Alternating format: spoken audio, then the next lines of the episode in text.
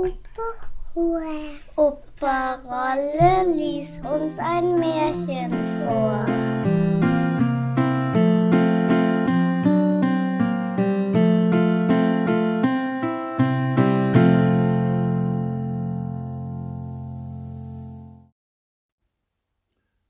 Brüderchen und Schwesterchen Teil 2 Was bisher geschah Brüderchen und Schwesterchen waren von der bösen Stiefmutter, die eine Hexe war, davongelaufen.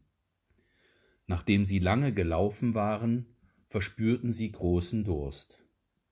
Die böse Hexe hatte alle Brunnen im Wald verwunschen. Als Brüderchen von dem Wasser trank, verwandelte er sich in ein Reh. Sie liefen tiefer in den Wald hinein, bis sie an eine Hütte kamen.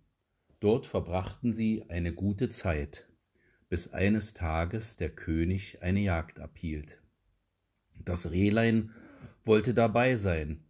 Als es abends zurückkehrte, tauchte der König im Haus auf und bat das wunderschöne Schwesterlein, mit zu ihm aufs Schloss zu kommen und seine Frau zu werden.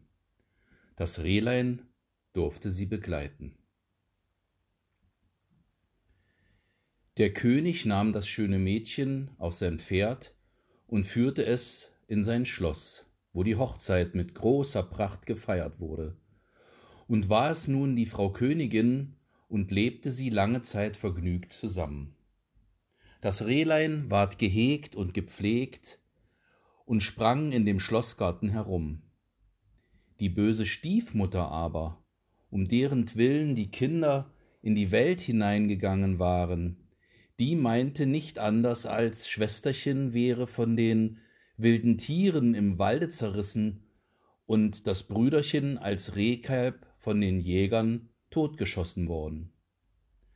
Als sie nun hörte, dass sie so glücklich waren und es ihnen so wohl ging, da wurden Neid und Missgunst in ihrem Herzen rege und ließen ihr keine Ruhe. Und sie hatte keinen anderen Gedanken, als wie sie die beiden doch noch ins Unglück bringen könnte. Ihre rechte Tochter, die hässlich war wie die Nacht und nur ein Auge hatte, die machte ihr Vorwürfe und sprach So eine Königin zu werden, das Glück hätte mir gebührt. Sei nur still, sagte die Alte, und sprach sie zufrieden. Wenn's Zeit ist, will ich schon bei der Hand sein. Als nun die Zeit herangerückt war und die Königin ein schönes Knäblein zur Welt gebracht hatte und der König gerade auf der Jagd war, nahm die alte Hexe die Gestalt der Kammerfrau an, trat in die Stube, wo die Königin lag, und sprach zu der Kranken. Kommt, das Bad ist fertig, das wird euch wohltun und frische Kräfte geben, geschwind, ehe es kalt wird. Ihre Tochter war auch bei der Hand. Sie trugen die schwache Königin in die Badstube und legten sie in die Wanne. Dann schlossen sie die Tür ab und liefen davon. In der Badstube aber hatten sie ein rechtes Höllenfeuer angemacht, das die schöne junge Königin bald ersticken musste. Als das vollbracht war, nahm die Alte ihre Tochter, setzte ihr eine Haube auf und legte sie ins Bett an der Königin Stelle. Sie gab ihr auch die Gestalt und das Ansehen der Königin, nur das verlorene Auge konnte sie ihr nicht wiedergeben. Damit es aber der König nicht merkte, musste sie sich auf die Seite legen, wo sie kein Auge hatte, am Abend, als er heimkam und hörte, dass ihm ein Söhnchen geboren war, freute er sich herzlich und wollte ans Bett seiner lieben Frau gehen und sehen, was sie machte. Da rief die Alte geschwind Beileibe, lass die Vorhänge zu, die Königin darf noch nicht ins Licht sehen und muss Ruhe haben. Der König ging zurück und wusste nicht, dass eine falsche Königin im Bett lag. Als es aber Mitternacht war und alles schlief, da sah die Kinderfrau, die in der Kinderstube neben der Wiege saß und allein noch wachte, wie die Türe aufging und die rechte Königin, das Schwesterlein, hereintrat. Sie nahm ihr Kind aus der Wiege, legte es in ihren Arm und gab ihm zu trinken. Dann schüttelte sie ihm sein Kistchen, legte es wieder hinein und deckte es mit dem Deckbettchen zu. Sie vergaß aber auch das Rehchen nicht, ging in die Ecke, wo es lag, und streichelte ihm über den Rücken. Darauf ging sie ganz stillschweigend wieder zur Türe hinaus, und die Kinderfrau fragte am anderen Morgen die Wärter, ob jemand während der Nacht ins Schloss gegangen wäre. Aber sie antworteten Nein, wir haben niemanden gesehen. So kam sie viele Nächte und sprach niemals ein Wort dabei. Die Kinderfrau sah sie immer, aber sie getraute sich nicht, jemand etwas davon zu sagen. Als nun so eine Zeit verflossen war, da hub die Königin in der Nacht an zu reden und sprach Was macht mein Kind? Was macht mein Reh? Nun komm ich noch zweimal und dann nimmermehr.